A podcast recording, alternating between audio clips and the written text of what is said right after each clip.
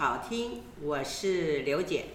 今天呢，又请到 Jason 老师来跟我们呃分享这个塔罗牌的的故事啊。你好，Jason。哎，你好，谢谢刘姐邀邀请那个，就是我今天在跟听众们哦分享有关塔罗牌相关的一些的内容跟资讯。是。好，那我本身也是就是最有幸殿堂的创办人，然后，让你们叫我 Jason 就可以了。哦，之前有介绍过，那就不介绍了。好，那嗯嗯，塔罗牌这一块呢，哦，其实它就是今可以活用在生活中，哦，就是看图说故事嘛。是。那就可以像图文这样子。对。然后呢，然后其实上。上一次呢，就是有关分享桃牌的那个大牌哦，二十二张牌嘛。对对，那如果说你还不是很清楚的话呢，你可以就是去刘姐网站啊，或者是刘姐的 Podcast 频道，哦，去复习，去再听一次哦，然后你可以把它放慢，慢慢听。那这样子就是可以，而且我其实那时候最后呢，就是有。教大家一个怎么应用塔罗牌，哦，可以为自己占卜、占状态、状况这样子。嗯，好，那如果说你这个错过的话呢，嗯哼，你可以去回去呢，就是去听，然后可以把它拉到后面去，好，然后可以直接活用这样子。好，那今天呢，我们来讲有关，就是上一次是讲塔罗牌的大牌，对，对，好，然后呢，其实还有小牌还没讲，对对，可是我觉得。在在此之前呢，嗯、我讲一下小牌跟跟大牌有什么关系哈、嗯。那那首先呢，其实呢，刚之前上一次呢，大牌就是讲整个大方向。哦，那如果你不清楚，刚刚提到你可以回去再去听一下。到我的节目里面、嗯、重播里面再哈点选来收听。对，那你可以开车可以听啊，睡觉前也可以听，都可以哦。好。那今天就是我讲一下，就是小牌，其实小牌就是类似有点像辅助的味道，就是你你大牌在整个过程中啊，哈，那就是有时候有大方向出来，可是你会有一些细节嘛，会有一些辅助的方式来做一些辅助或解释这样子，其实有点像像是你学其他命理工具，其实它都有这样的逻辑架构存在。怎么说？因为像我本身除了会塔罗牌之后，我也会就是。就八字紫微，好，八字略懂，然后紫微略懂，然后也有在帮人家看那个就是阳宅，哦，还有一些其他命理的工具。对。那其实我在，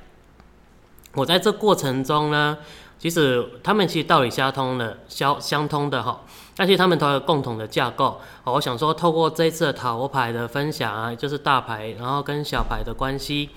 哦，就是来分享，哎，他们的架构在哪里？哦，我怎么发现的？对，好，就今天就来跟你讲说，其实今天要介绍小牌的话呢，其实呢，我后面就慢慢再介绍，但是我要先让你们懂架构，以后你觉得，哎，你觉得对？命理有兴趣，比如说你可以有了解这边的一些命理工具，比如说姓名学啊，哦、嗯，或者是紫微，或者是塔罗，甚至其他的，他们都有这样架构。嗯、好，那架构是怎么样呢？好，我就直接讲喽。是，好，好。今天 Jason 老师好像喉咙有点问题哈，实际上是他因为哎最近感冒了。对对对对对对。啊，所以听众朋朋友们哎要谅解一下哈。好好，谢谢谢谢，不好意思，因为天气变化嘛，所以要多注意身体健康哈。由于现在疫情的关系，所以请听众们哦，把自己的身体健康用好是最重要的。对，好，那我现在来讲一下，就是刚刚那个架构。嗯。好，其实我们学一个学理，就算好，我们比比方说我们学英文好了。对。我们学个英文，首先要背单字嘛，对不对？对。然后单字就是二十六字母背完之后，接下来就是还有。透过字母去片语去组合，然后句子还有文法这些东西，对不对？对。那其实塔罗牌也是一样啊，一开始有大牌大方向，对。然后接着就是有那个小牌，就是在大方向里面有一些细节，哦，来辅助来解释这样子。嗯，就是小牌这一块。那其实好比说你在学紫微斗数也一样，首先你会有主星嘛，对。哦。那主星完之后，就是会有一些解释，然后接着就是会有一些辅星，哎，辅助的星星来做主星的解释增强、减弱还是干嘛这样子？嗯、好，那那这个东西其实，在刘姐的那个频道里面也有紫微斗数的老师，哦，就是简老师来分享。你们有空也可以去，就是刘姐的频道去听一下。哦，你依照我讲这架构去听，其实你就会发现，哦，架构逻辑是一样的。嗯、然后呢，就好比，就好比说，呃，比如说我再举一个更大的例子，比如说你大方大方向，就比如说你今天。哦，就是你要去旅行，哦，那你会有一个地图。我们因为打开 Google Map 了嘛，去看地图，然后然后去地图，你要从 A 点，比如说你要从好从台北到高雄，嗯，对不对？好，那那你可能会有一些细节嘛，嗯，就是细节会觉得，哎，那我今天是要自己去，还是你要找朋友去？哦，这就是细节。然后你从台北到高雄，那你可能会想说，嗯，那我要跟我朋友是大家一起开车，一台车去。还是说大家一起坐交通工具，嗯、哦，那 然后在过程中呢，过程中呢就是中间要走走停停的，对啊，嗯、那你你交通工具选完之后又走走停停，你可能会规划啊台北到高雄 A 到 B，可是中间有很多景点，你可能又会想要玩嘛，对不对？是，嗯。嗯，所以这一些细节呢。就是类似像像我们去做一件事情，比如说塔罗牌。好，假设我今天刚刚我举的那个例子，你要去从 A 点到 B 点，台北到高雄。嗯、好，那你就会粘说，去规划。对，会规划，你就粘说，哎、欸，今天我的大牌出去，哎、欸，就是塔罗牌的那个愚人牌，哎、欸，就是我今天要去旅行了，是对不对？嗯、好，这是大牌嘛。那小牌可能就是大家可能会有那个大家一起，比如说怎么分摊啊，或者是。如如何，或者是从过程休息站，嗯，休息站啊，吃吃东西，对，嗯，然后大家一起吃，然后会不会或者是过程中有游乐园可能去看一下，晃一下，然后整个过程就是开不开心，庆不庆祝，这样子，好，这就是一些细节的东西，好，那那这样子呢，就是我再举一个例子，哦，就是刚刚是旅行嘛，对，比如说我举我我那个。自身例子，像像，因为我之前就是也是用一些奇门奇门遁甲的方式呢，去帮人家做一些类似活解离哈，就是那个超度的意思。那我们要找场地嘛，嗯、所以那时候我出去的时候呢，就是用塔罗牌先占卜一下。对，那时候我得到的占卜就是审判牌，好，那就是一个天使，然后拿一个笛子。在在那个就是好讯息，就是说代表今天找到好的场地，哦，这是最终结果论。那当然，如果你不知道审判牌的话，你可以回到刘姐那边去找。我在第一次的时候，塔罗牌二十二张大牌里面就有解说，哎、嗯，这样子。嗯、那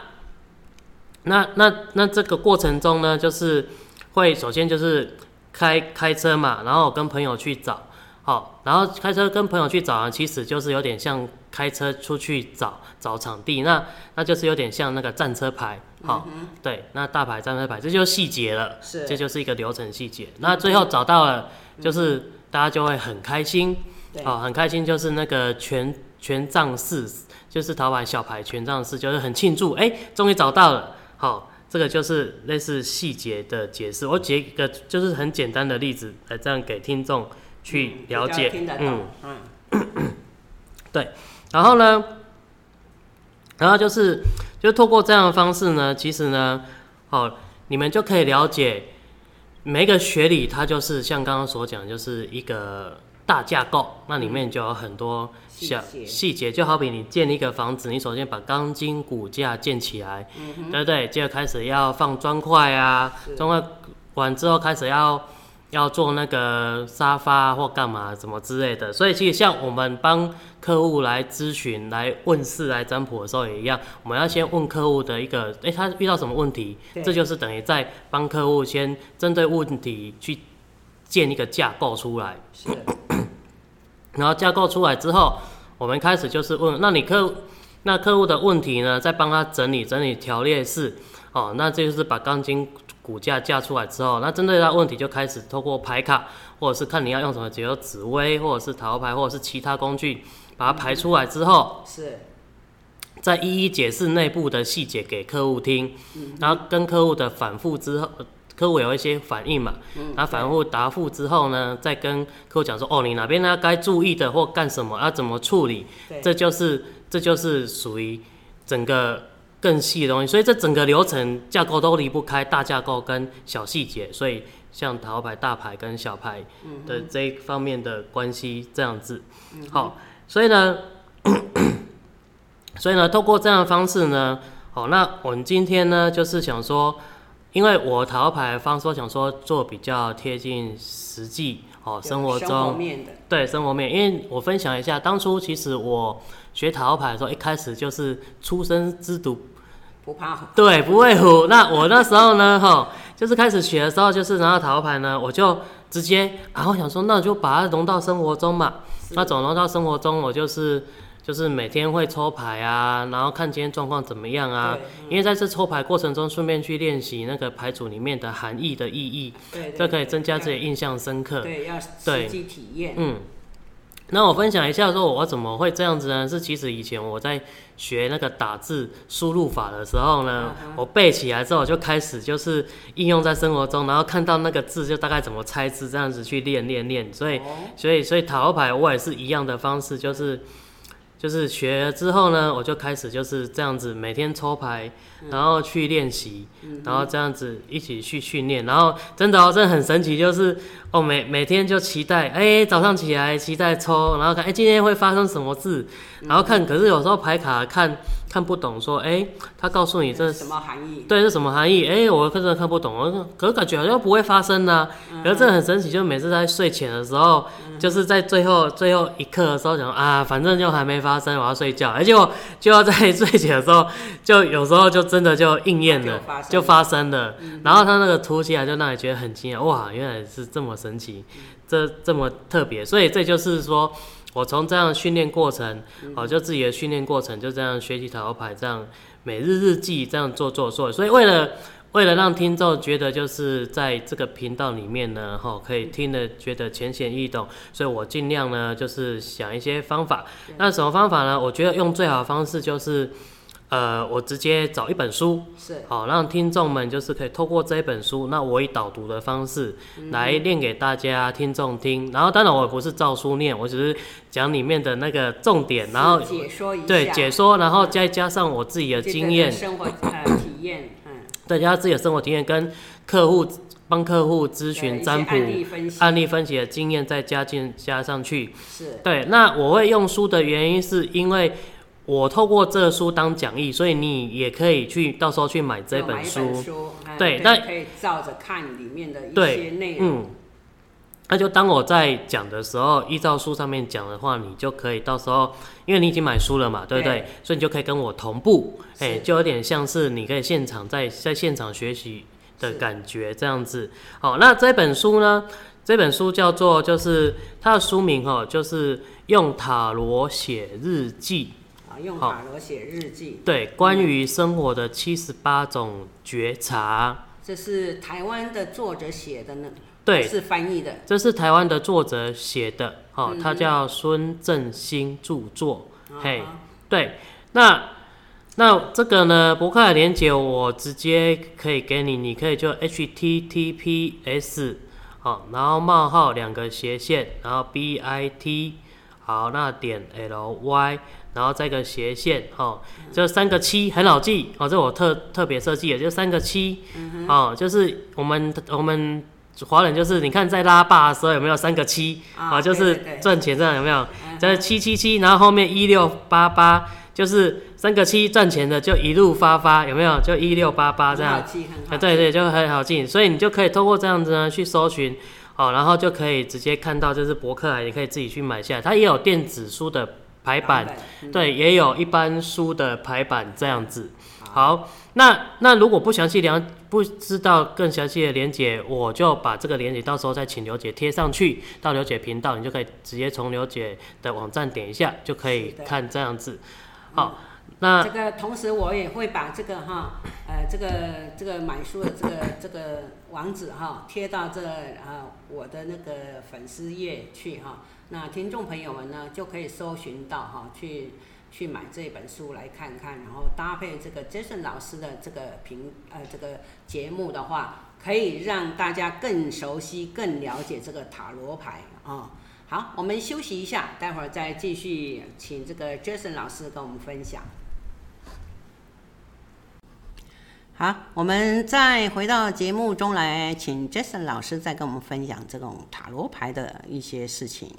嗯，好。那刚刚呢，就是提到就是塔罗牌的整个架构嘛，好，你可以延伸活用到其他的命理工具。未来你在学的时候，你有这个观念，其实就会有这个观念就可以学，会比较有效率。是，好，那。那最最后呢，我想说，就是直接用导读书的方式呢，是。让大家跟我同步，可以透过看书的方式，然后就可以就是可以直接呢应用在自己的生活上，这样子你会比较有感觉。哦，就是变成哦都不是就不是我杰森老师一直在讲，然后 你也不知道哎、欸、这个好像很难想象干嘛，对不对？嗯，对，因为毕竟 Podcast 的东西就是用听的。学习嘛，哦，嗯、那想说又有一个一本书在你的手上，哦，那你就可以呢，就是同步，这样就感觉就很实在，就会更进入情况了。嗯嗯。好，那今天呢，就是我直接就是这本书呢，就是未来就这样透过这本书来导读，那你们呢，可以在就是听我的导读的时候呢，你也可以看，也可以学习。好，那。那在此之前呢，就是刚刚提到，就是说这个书你可以在博客来找到。那你不知道，你可以点击，到时候就是刘姐，她会放贴网址在粉丝页上、嗯。对，那在此之前呢，就是我先讲，好，那先导读一小段，那我就慢慢的讲。那你到时候呢，就是买完书之后，你再重听。是。那不管开车听啊，或者是休闲的时候听。好，那这时候呢，你就可以把书翻起来，这样对，这样你就可以呢，嗯哼，好，就可以就是会体会更深，这样。好，好，那说那么多呢，我们就直接开始吧。好，那这本书叫做《用塔罗写日记》。好，那我一开始也是用塔罗牌来写日记的，是所以是这样念上来的。好，那关于生活的七十八种察觉。好，那其实他这边书有说，把命运交托给占卜。哦，还是呢，将主宰的力量拿回来呢？好，那你的解读的视角，哦，决定塔罗可以给你多少。那通过塔罗写日记呢？哦，按图索骥呢，找到每日的智慧的提醒。那这什么意思呢？好，其实这个意思呢，就是一般人就觉得说，有时候我们在生活中呢，不管工作或者是感情，或者是事业哦，或者是小生活小碎事，有时候可能会遇到一些问题，哦，那有时候在你很顺的时候就就很顺嘛，可是当你不顺的时候，你就说，哎，怎么会这样？怎么身体不，比如说身体不健康，或者是哎，今天怎么那么衰？啊，或者是最近怎么那么衰？啊，做什么事都不顺，啊，不是遇到小人，啊，不是就破财，哦的那些东西，那那这时候你可能就会想说，嗯。难道我的人生就这样吗？怎么会这么不顺呢？那你这这时候就开始会想问朋友，或者是可能你会自己想办法。可是你试了办法，又找了朋友，可是都得不到答案。这时你可能会开始就是想说，哎，那来透过来占占卜哦，或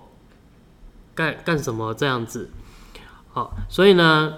这个刚刚的这一句话就是把命运交托给占卜。还是呢，将主宰力量拿回来。其实，哦，就是我先描述一下嘛。像我这边的话呢，就是首先我一开始的那时候呢，其实就是把主宰力量拿回来。什么意思？就是我透过塔罗牌占卜的方式，哦，那透过这样子的工具呢，然后从中呢得到塔罗牌给我建议。那我透过建议，再依照自己当时的生活、工作上的经验或，生活经验呢，哦，再依照塔罗牌给我的建议去寻求解决之道。因为你是先透过占卜嘛，那你先知道你现在命运状况状况怎么样嘛，所以就不是把命运交托给占卜，而是占卜完知道命运所在。然后呢，你接着呢，就是依照你的经验呢，再将主宰的力量拿回来。所以它流程是这样子的。好，那那刚刚第二句话叫做你的解读视角，哦，决定塔罗可以给你多少嘛？哦，其实这时候你的解读视角呢，哦，就是来自于，这时候你的解读视角其实就来自你的，我刚刚提到就是透过你的生活的经验，哦，因为你一时迷失方向嘛，那就是寻求透过占卜的方式给你一个方向，那你去依照你的经验去解读这个牌卡上的意思呢，哦，你就可以知道哦，那我大概知道怎么做，所以这时候就决定了塔罗可以给你多少。其实这个多少不是塔罗给你，而是你透过这个工具呢，哦，再搭配你的经验，然后你自己给自己这样的解决方式。所以呢，那你要达到这样，其实就是可以透过塔罗牌来写日记，好，然后就是透过每日这样日记呢，哈，因为你在每日的日记会有不同的变化，那每次的变化你又回过头来看，因为你有记录嘛，好，回透过回过头来看呢，这样久了你就会有那一种就是哦，会有相关联的智慧的串接，这时候你就可以提醒到自己了，所以呢。我刚刚有说过，就是我现在就是用这本书导读的方式呢，好，把一些我的那个经验呢，好，就是加一些经验等等来让你知道，所以你可以看哦，哈，光这一面哦，第一面用塔罗写日记，好，然后它里面有三三三行的字，那透过这三行的字，我刚刚就解释给你听，所以你可以知道哦，原来它是这么好用的工具。其实塔罗牌它的工具呢。它是其实是自己跟自己的，像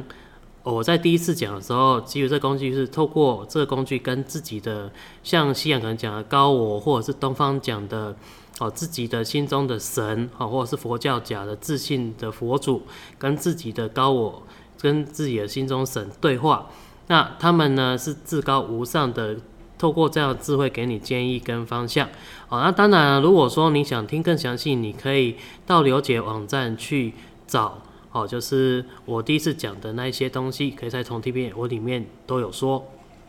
好，那刚刚是封面嘛，好，那接下来呢就是你。就是你把它翻开书到第二页，那一通常一本书都有一些序嘛，会找一些就是这方面领域的专家来写序文。好，那我大概就是重点导读一下，就是他针对这些专家呢给这个作者的一些建议跟一些序文，那我再加一些就是我自己认为的观点。好，那你在看的时候会更加有体会这样子。好，那一开始的时候呢，他就说，我的承认。好，就是这个作者，这个序给他写序文，这个作者叫李玉清。哦，他本身呢就是一个旧景灵气的治疗师。哦，他也算是斜杠的专家。他对他本身是职业的牙医师。嗯哼。哦，他本身是职业牙医师之外，他又是旧景灵气的治疗师。那他也同时也会程式的萨满。哦，这都是属于治疗的。那我这边就就这种就是以聊天方式嘛，哈，就分享说。其实呢，塔罗牌也是可以治疗的哦，也可以透过疗愈的方式，就像臼井灵气这样子。哦，那其实臼井灵气这个我本身也大概有涉猎过一下，但是不是说很专业，只大概涉猎过一下。这是透过一些的学习方式去增强自己自身的灵气，然后透过灵气的方式去给远端治疗客户身体的一些病痛，或者是心理上的一些状况，这样子。好，那塔塔罗牌的治疗也可以达到这样子的方式。好，那这个东西呢，其实我在课程我的课程里面都有教。好，那如果说呢，你觉得对我这方面有兴趣，你可以到时候再了解网站呢，哦，就是有了解会就是在网上公布，你到时候会透过了解网站来跟我学习这样子。嗯，是是是，听众朋友们啊。可以在我的粉丝专业啊去留言哈、啊，如果想要再更深一步了解塔罗牌，啊、要上 Jason 老师的课程的话啊，可以到我的粉丝专业哈啊去留言。嗯，好。然后呢，就是这个就请联系这个牙医师呢，我就刚刚跟这个作者叫郑兴说，我得承认哦，郑兴虽是我萨满工作坊的学生哦，这个。作者也有跟这个旧井灵气呢，哦的这个牙医师学习学习萨满，哦，而且关于塔罗呢，其实无论学习或实务经验呢，还有以及在生活经验中的领会，都比我丰富且深刻得多，哦，因为毕竟这个作者专注于塔罗牌嘛，所以他学有专精。那因此呢，当他邀请我为他的新书写推荐序。哦，那虽然呢，满心喜悦的答应，一提起笔，却不得由心虚起来了。但旋即为书页中字迹娟秀的手写日记里，哦，那温暖自省的文字所触动，哦，所以意思说这本书其实呢，在在日记呢是写的，哦，很就是很用心，很专心，那非常专业。那伴随在一旁的牌卡呢，哦，塔罗牌牌卡，则以精炼简洁的意涵作为隐喻，哦，让人们呢了解他生活中迫切的现实追寻跟体悟哦，因为透过塔罗牌写日记，会有不同自己的一些体悟、生活体悟跟智慧的串接连接。那我们可以透过叙述去理解，却借由图像去记忆。于此，他在书中做最佳的诠释。他讲这句话呢，其实我也有深同感受哈，因为我在学习塔罗牌的时候呢，也是透过每日的日记去记录。那因为塔罗牌上面都是有图文并茂，所以呢，你透过图去对应到你今天所发生的事情，然后你就渐渐的去记录累积。好，那因为它是图像，所以又好记忆。所以，所以比如说呢，哦，我今假设我在塔罗写日记的时候，在某一天发生的事情，好，比如说是大牌，哦的那个审判牌，哦，可能是我那天做事情是好事，哦正正位，那。或在某一天呢，哦，又又一样出现了一样的审判牌，那我可能就会推算说，哦，那之前这类似的状况有出现，那应该也是这样，但是我可以做更好，哦，就是大概这样子的解释。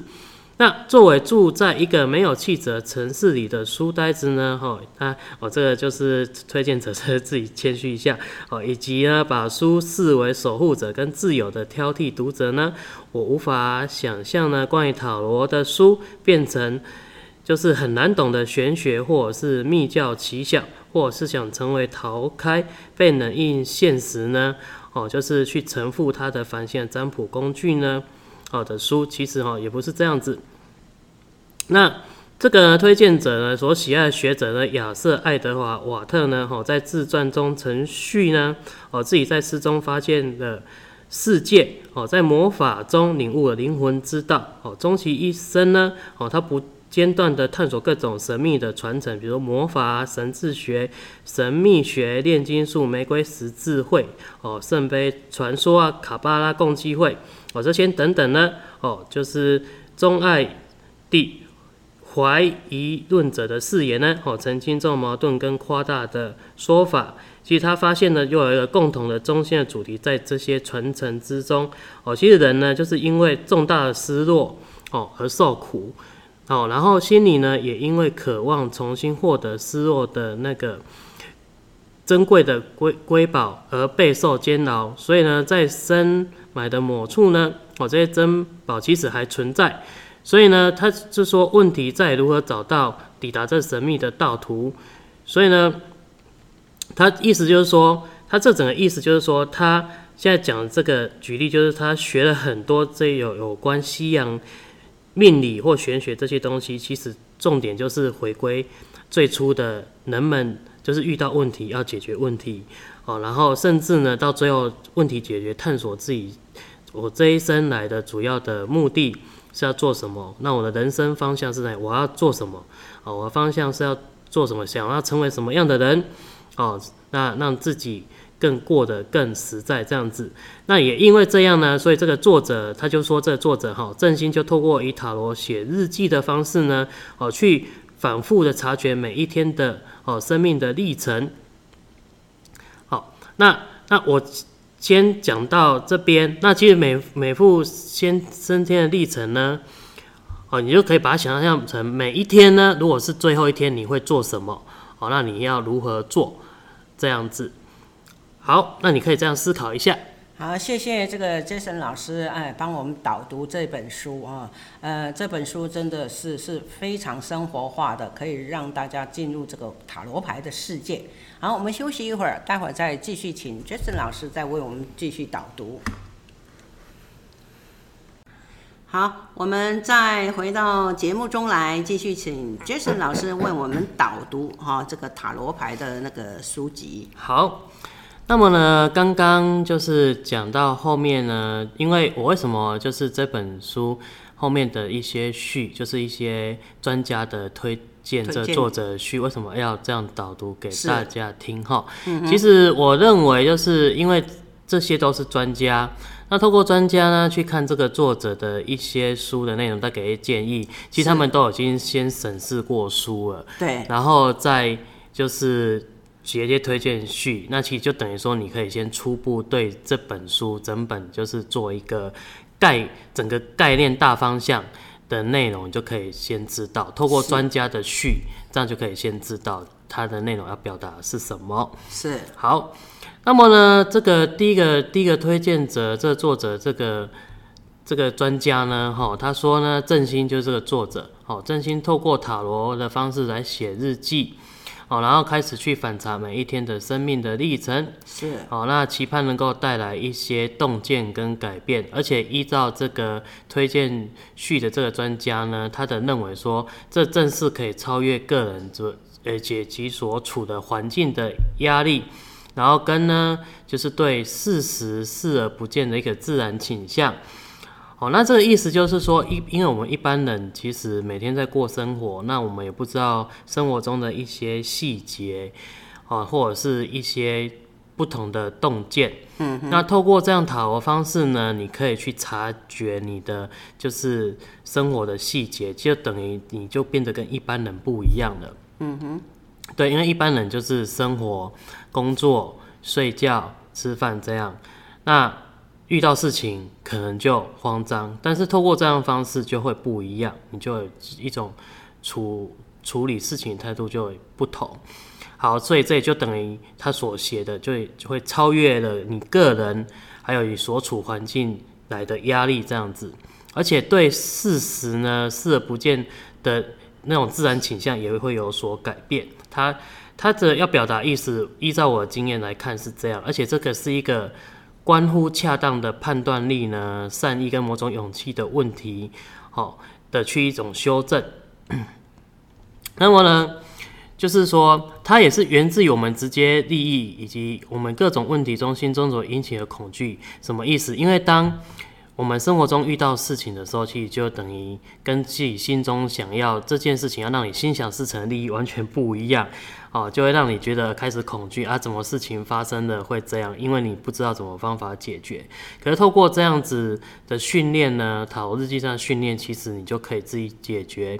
然后你就可以用这种感觉可以去解决你现在遇到的问题。哦，它里面也提到哦，就是我在导读的时候不是。不是都一直依照上面字面上一直练，念书。对，我也不是念书哈，我只是大概练一下，然后我看整个含义，然后这样去讲。是讲一些重点，让听众朋友们了解。嗯，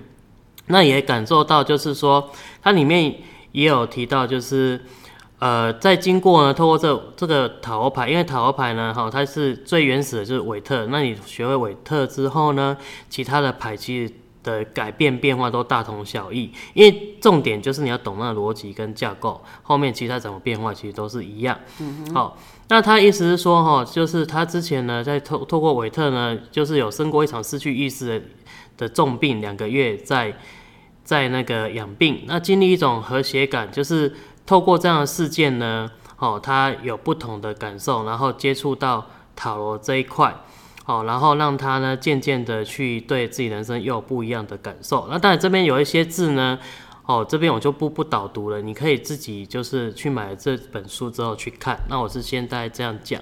好，他后面说最后一我也就是说，正如神秘学大师保罗·佛斯特哦凯斯博士所说的，就是你要成功的运用塔罗，首要条件就是等于寻找内在之光的动力。好，那这本书呢，细心完成，有朴实巧思的作用，而且呢，他说作者是振兴哈，以自身的历程来引领我们从平常的生活中点点滴滴去往内探索，寻找着哈，学着去寻找体会呢哈，单纯生命中的童趣跟喜悦之光哈，这也不用讲那么文绉绉，他意思就是说我们。塔罗牌其实就是自己跟自己的内心，跟自己内心的吼，比如说我刚刚提到，呃，高我啊，或者是东方的神啊，或者是佛教的之中啊，我们自信佛哦，就好比说佛在心中坐，那你如何跟你自己心中那本尊的佛沟通？那就是或者是上那个，比如说天主教哈，或者是上帝耶稣，他们说心中的神就是光哦，就是你自己心中那个光，所以你就寻找，就是跟自己的意识，跟自己的心中的那个那个高我沟通哦，然后可以让你自己去。依照这样的，透过这个工具去解决你现在遇到的问题，哦，所以其实塔罗它不只是一个工具，它是一个可以让你自己找到你生命的意义的方式。当然，因为我本身有学其他的工具，所以其实其他工具都是都是有这样的道理，大同小异。连紫微也是，好，好。那这就是那个旧井灵气的治疗师针对于这个作者给他一个推荐序。那另外呢，接下来就是说，这是属于因为这个塔罗日记，这是属于台湾的第一本就是用塔罗来写日记的专业的书。好，那这边呢就是有一个塔罗教父丹尼尔。好，如果说你有学过塔罗，你就知道他其实有个教父叫丹尼尔，他他就是最先把塔罗牌研究之后写出书的人。然后呢，他推推荐去说，其实，在台湾哈，一般人其实提到塔罗牌，哈，大部分人可能会想到啊，可能就是占卜啊，或者是 那个外面的那个摆摊占卜这样。可是，其实少数人哈，他其实他有讲说，少数人可能会知道塔罗牌其实跟仪式魔法也有关系。哦，其实不止跟仪式魔法也有关系哈。那像我这边有一些职业班的课，我自己有职业班的课，哦，那也有一对一的课。那我后面都会有教，比如用塔罗牌去做那个灵气的疗愈，或者是脉轮的疗愈，哦，甚至后面就是有点类似那个我们一般，如果你有听过元辰宫，哦，元辰宫塔罗牌可以做类似元辰宫这这件事情，甚至还可以就是塔罗牌也可以做。有关那个加牌哦，一般加牌的东西哦。那最近我开发出就是塔罗牌也可以试着就是用在阳仔这一块哦，这就属于职业班的东西。所以其实我是做补充说明。那当然你会好奇说，我这些是怎么用到？其实我在跟客户处理、跟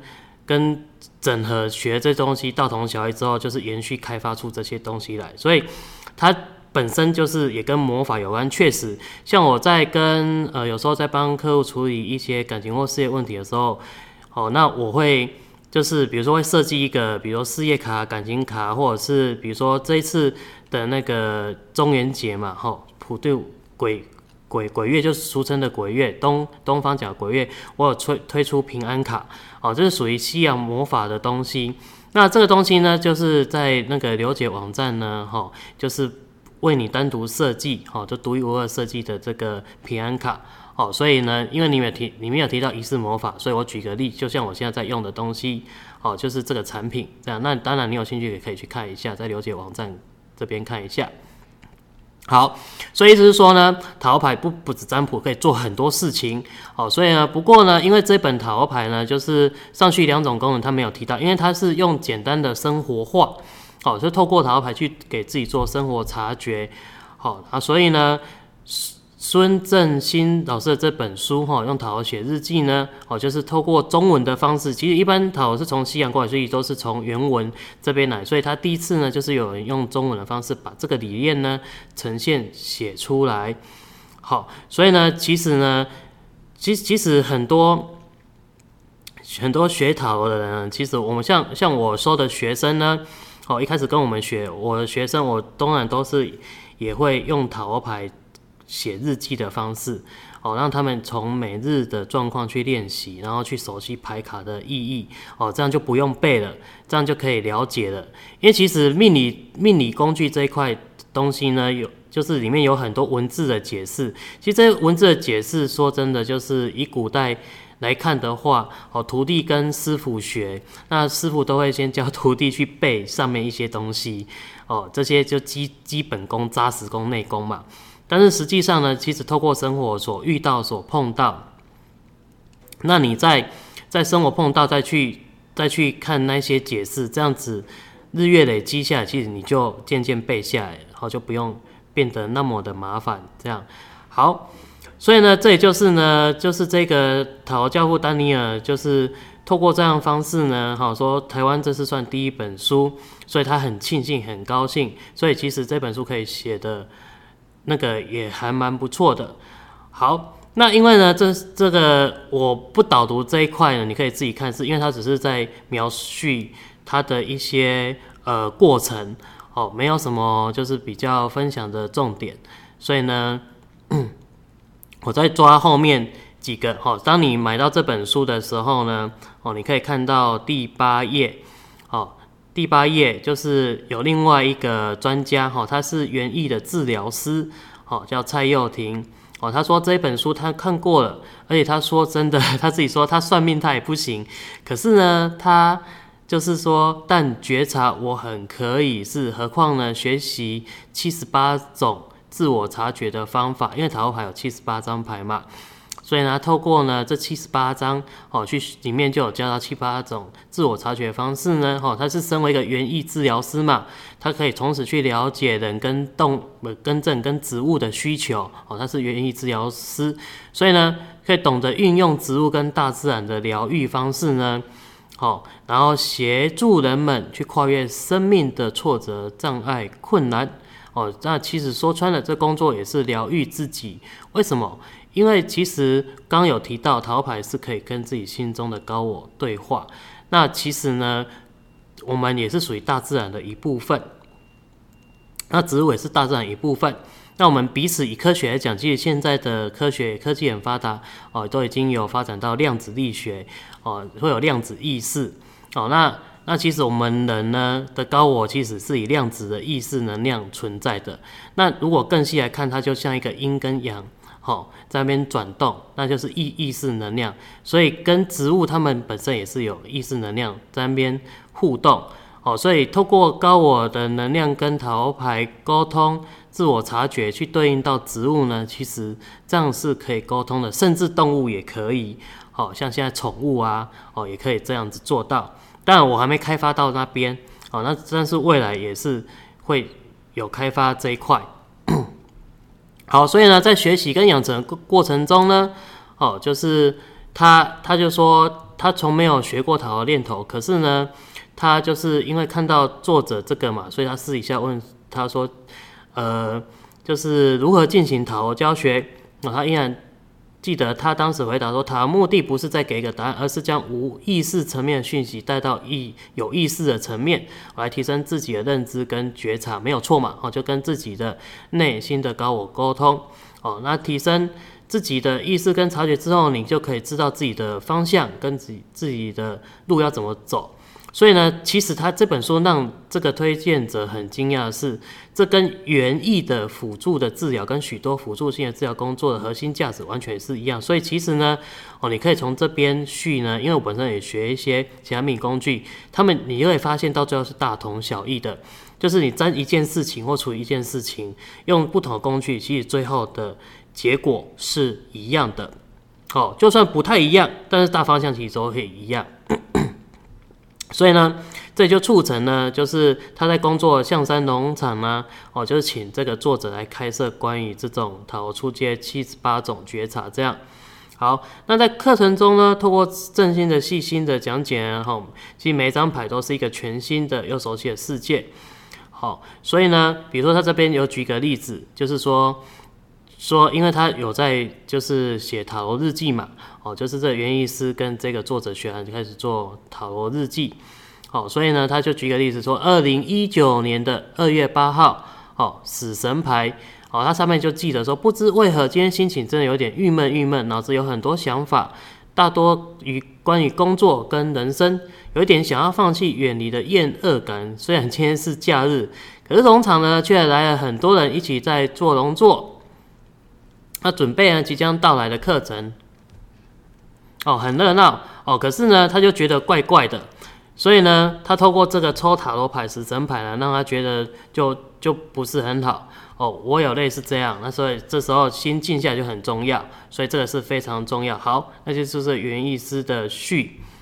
好，我们谢谢这个 Jason 老师啊，为我们分享这个，呃，孙正兴老师写的《用塔罗写日记》，就是关于生活的七十八种的觉察啊。这本书，呃，有机会的话，可以啊，听众朋友们可以到这个书局去购买来看看啊。好，今天我们就呃分享到这边呢，下一期我们再继续请 Jason 老师再给我们分享。好，谢谢谢谢塔罗老师，谢谢谢谢谢谢刘姐。